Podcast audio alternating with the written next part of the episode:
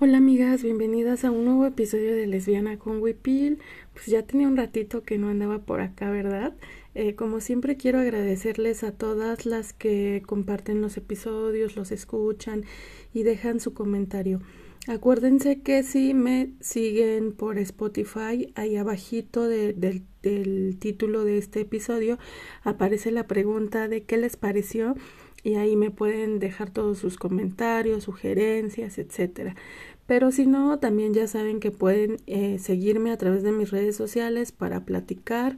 eh, que se las recuerdo una vez más. En Facebook estoy como Yadira del Mar, en Twitter arroba diosa de la mar, en threads para estar en onda con la chaviza también eh, me encuentran como Yadira del Mar, Instagram Yadira del Mar 27 para... Mm, que ahí estén al pendiente de las presentaciones próximas de Estrella de la Mar, de todos los talleres que estoy dando y de los lugares donde estaré. Eh, en TikTok, Yadira del Mar, soy lenta, pero pues ahí voy subiendo algunas reflexiones también. Y no se olviden de el blog como indígena.wordpress. Bueno, pues hoy quiero eh, platicar con ustedes acerca de algo que pues me mueve, me mueve de manera personal porque pues impacta en mi cuerpo y en toda esta onda, ¿no? Eh, fíjense que estaba mirando que este fin de semana pasado se llevó a cabo unas pláticas sobre gordafobia en eh,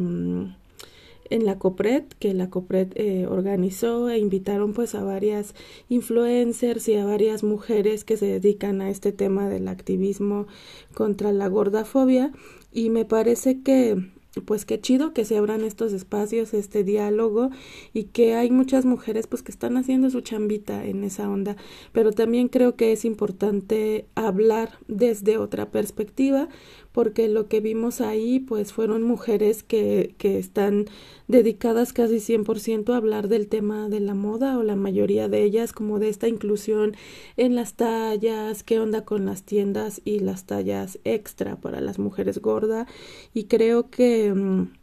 que está chido, que es un tema que nos compete porque también muchas veces pues no encontramos ropa de nuestra talla en muchas tiendas, pero creo que hablar del, del cuerpo de las mujeres gordas tiene que ir también más allá de solo nombrar que no estamos incluidas en el mundo de la moda, sino que tiene que ver con el horror de haber tenido una lucha con nuestra cuerpo desde bien morritas, ¿no? Eh, que ha tenido que ver con la idea de cómo nos ridiculizaban, de cómo hemos crecido con múltiples traumas, de cómo hemos crecido con una idea tan errónea de nuestra relación con la comida, de los comentarios no pedidos sobre nuestra cuerpa, del tema de usar fajas, de odiar nuestra cuerpa, de sentirnos incómodas, de luchar contra sus formas, eh, de pensar que ser gorda era un castigo, de odiarnos al mirarnos al espejo, de haber caído en adicciones por ese rechazo que las personas tenían sobre nuestra corporalidad, ¿no? Em, muchas de nosotras hemos también tratado de desafiar el mandato de belleza, de reconciliarnos con nuestra cuerpo, de no utilizar más fajas, de ir también un poco contra este mundo de la moda, porque yo a los 33 eh, y que he tenido que pasar como muchas de nosotras, como muchas de mis amigas gordas, eh, que hemos tenido que pasar por estos temas tan complicados con nuestra cuerpa, pues la neta es que siempre quedan los recuerdos, siempre nos miramos al espejo y todavía eh, nos descubrimos siendo esas adolescentes escondidas bajo montones de ropa, pero también en ese desafío al mandato de belleza, descubrimos que queríamos estar cómodas, que no queríamos ser las gordas eh, usando ropa apretada, usando ropa sensual. Y es que aquí vuelve este tema del falso empoderamiento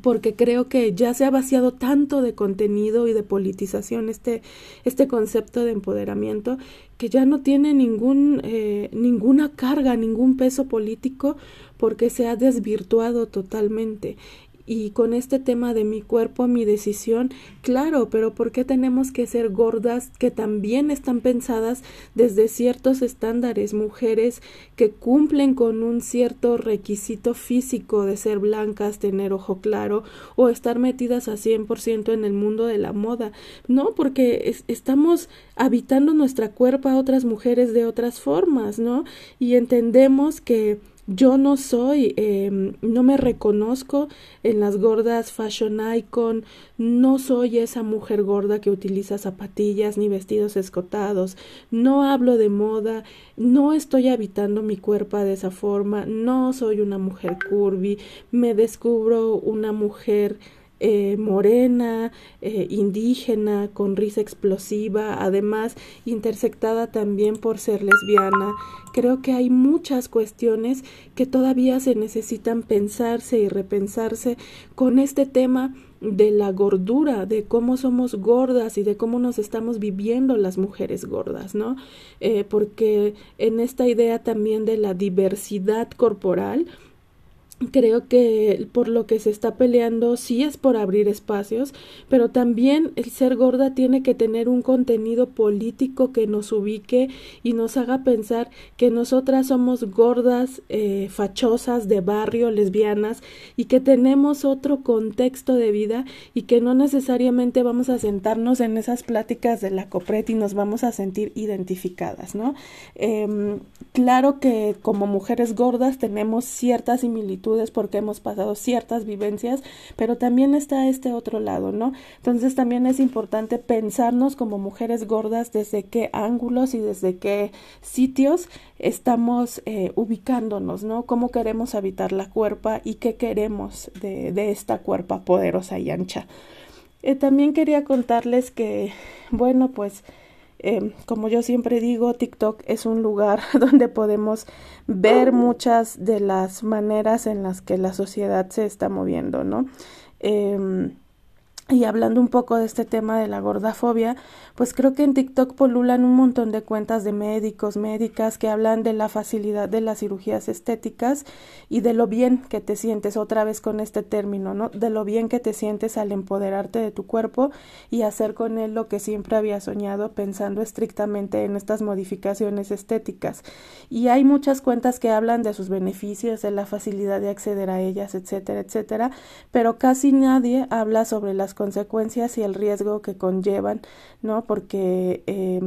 pues ya no representa nada hablar otra vez de este término de, de, empoderamiento y se desvirtúa, ¿no? Y pues te hacen pensar que es necesario modificar tu cuerpo a tal grado de ponerte en riesgo en una plancha, eh, pues solo por cumplir estos estándares de belleza, porque ya no se trata solamente de un tema de salud como siempre lo han querido hacer notar, sino que es un tema de estética. Y creo que también en TikTok hay demasiada cosificación de las mujeres, digo, ya lo sabíamos, pero no deja de ser eh, terrible que morritas tan, tan pequeñas caigan y caigan en este juego de, de sexualizar y que hagan estas dinámicas de like y comenten si quieren que baile sexy, ¿no? Y que mucho de este, de este contenido tiene que ver con la fantasía que viene desde la pornografía, una fantasía que es eh, desde una mirada eh, masculina y que hace caer a, a las morras pues como en estos temas, ¿no? También por ahí está en TikTok el trend de... Eh, de Rosa Pastel de Velanova y creo que es muy triste ver cómo cómo lo usan, ¿no? Para contar que un sueño quedó trunco, pero que además esas personas que lo están usando son morros entre 20 y 35 años, morros, morras, y vemos que cuentan pues esta idea de que egresaron de una licenciatura y no consiguieron trabajo, y creo que ahí truena esta burbuja de la meritocracia, ¿no? Porque pues el capitalismo nos educa para creer que luego luego vamos a encontrar el trabajo de nuestros sueños, ganar dinero y acceder a ciertos bienes materiales que quizá no teníamos pero nos encontramos con un mundo laboral que es una basura, sin prestaciones, sin condiciones dignas y además eh, porque piensan que a los 35 años se acabó tu vida y ya no puedes hacer nada, ¿no? Creo que yo apenas a mis 33 estoy empezando a ver cómo se materializan sueños que tenía desde la adolescencia y puede ser que, que suene a cliché eso de que la edad es solo un número, pero también es que tenemos tan metido que tenemos cierto tiempo de vida útil